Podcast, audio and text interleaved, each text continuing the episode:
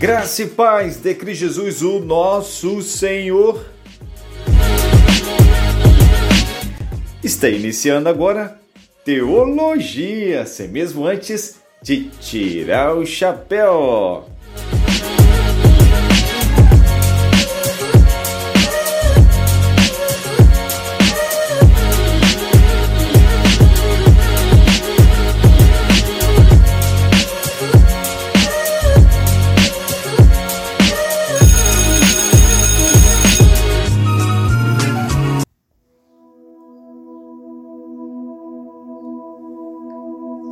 Venham aqui, meus queridos ouvintes, meus queridos irmãos, pela graça de Deus. Eu quero trazer hoje um contraste que nós temos na Bíblia entre dois cabeças representantes. Bom, Adão e Cristo. Vejamos só. Adão foi criado para ser o cabeça representante de toda a humanidade. Ele foi criado e o Criador colocou duas árvores no jardim, uma da vida e outra da ciência do bem e do mal. Gênesis 2, 9. E essa árvore do conhecimento do bem e do mal era a lei de Deus, porque Deus falou com Adão assim: Contudo, não comerás da árvore do conhecimento do bem e do mal, porque no dia em que dela comeres, com toda certeza morrerás.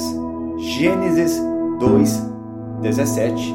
Adão sendo tentado come essa fruta da qual não existe aqui, mas em outra dimensão, porque Deus tirou ou expulsou ele do jardim.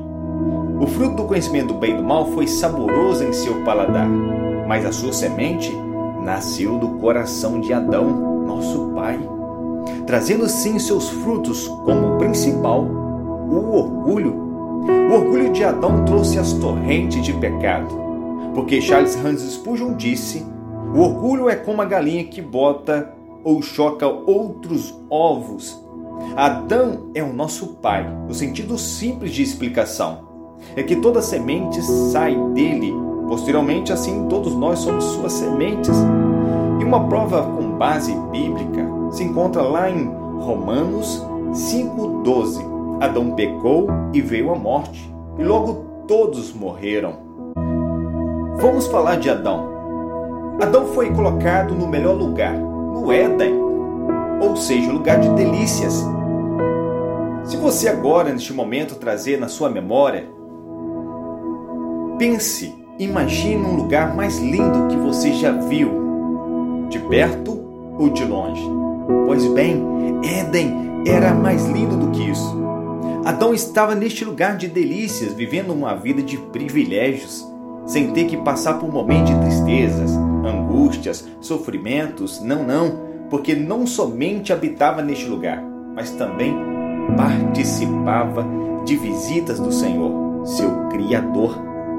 Ele era uma pessoa privilegiada e ainda assim tendo seu Criador por perto. Era uma vida única que não tinha fim, a menos se usasse a sua liberdade para desobedecer.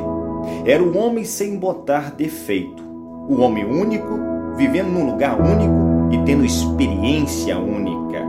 Esse homem era Adão, usando a sua liberdade assim para pecar uma só vez e tentado por um animal, a serpente, o diabo. Era o momento de obedecer o mandamento do seu Criador, mas pecou. Pecou no melhor lugar, uma única vez que foi tentado. Paulo, ao escrever Romanos 5, 12 ao 21, ele quer mostrar a superioridade de Cristo e não a igualdade entre Cristo e Adão. Vejamos só esse contraste entre o primeiro Adão e o segundo Adão, que é Cristo. O primeiro Adão foi alma vivente, o segundo, alma vivificante. O primeiro pecou, o segundo não pecou. O primeiro desobedeceu, o segundo foi obediente até a morte. O primeiro pecou no Éden, jardim de delícias. O segundo não pecou, mesmo indo para o deserto, no lugar seco. O primeiro foi tentado uma vez e caiu. O segundo foi tentado três vezes e não caiu. O primeiro trouxe a morte, o segundo trouxe a vida. O primeiro era da terra, o segundo era celestial. O primeiro quebrou a lei, o segundo obedeceu toda a lei. O primeiro apresentou Deus como Criador, o segundo apresentou Deus como Pai. O primeiro apresentou toda a humanidade perante Deus como pecadoras culpadas, e o segundo apresentou a humanidade perante Deus Pai como justas e justificadas. O primeiro trouxe o pecado, o segundo trouxe a graça. O primeiro morreu e não voltou, o segundo morreu e ressuscitou. O primeiro mostrou o seu orgulho, o segundo a sua humildade. O primeiro nos fez conhecer a ira de Deus, o segundo nos fez conhecer o amor de Deus.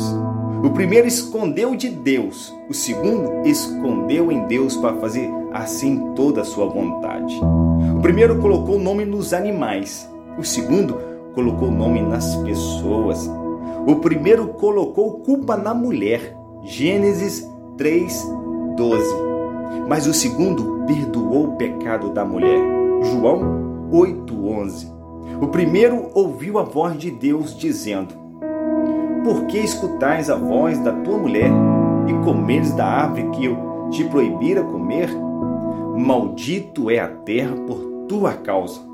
Com sofrimentos obterás do solo o teu alimento, todos os dias da tua vida, e a terra produzirá espinhos, ervas daninhas, e tu terás de comer das plantas do campo. Com o suor do teu rosto comerás o teu pão, até que voltes ao solo, pois da terra fostes formado, porque tu és pó, e ao pó da terra retornarás.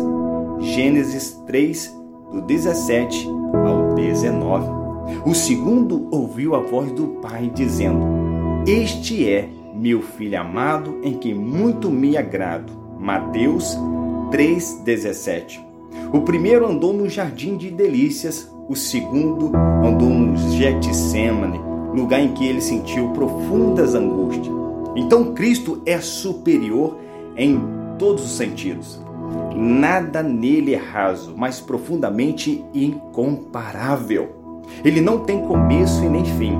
Ele sempre coexistiu de eternidade a eternidade. Ele foi o único a ter duas naturezas, uma divina e outra humana. Desde o seu nascimento, as duas já estavam nele, trabalhando com o propósito de satisfazer a exigência de Deus e reconciliação o mundo pelo seu sangue. Adão foi um ser criado, Jesus um ser eterno. Jesus é o criador do mundo e tudo que nele há. João 1:10. Jesus Cristo tem a mesma substância com Deus Pai e Deus Espírito.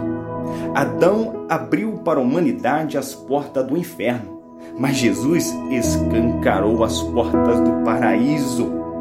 Adão se encheu de orgulho, de glórias para si, mas Jesus dava glória a Deus Pai. Cristo é exaltado, entronizado de louvores, exuberante por todo sempre. Amém. O fato com o qual todos os joelhos vão se dobrar é que ele, Jesus, é Senhor sobre todas as coisas. Fica essa pequena reflexão, esse contraste que nós temos na Bíblia, temos, mas esses dois é o principal entre o primeiro Adão e o segundo Adão, que é superior do que o primeiro. Fica com essa pequena reflexão. Graça e paz, meu irmão, em nome de Cristo Jesus. Amém.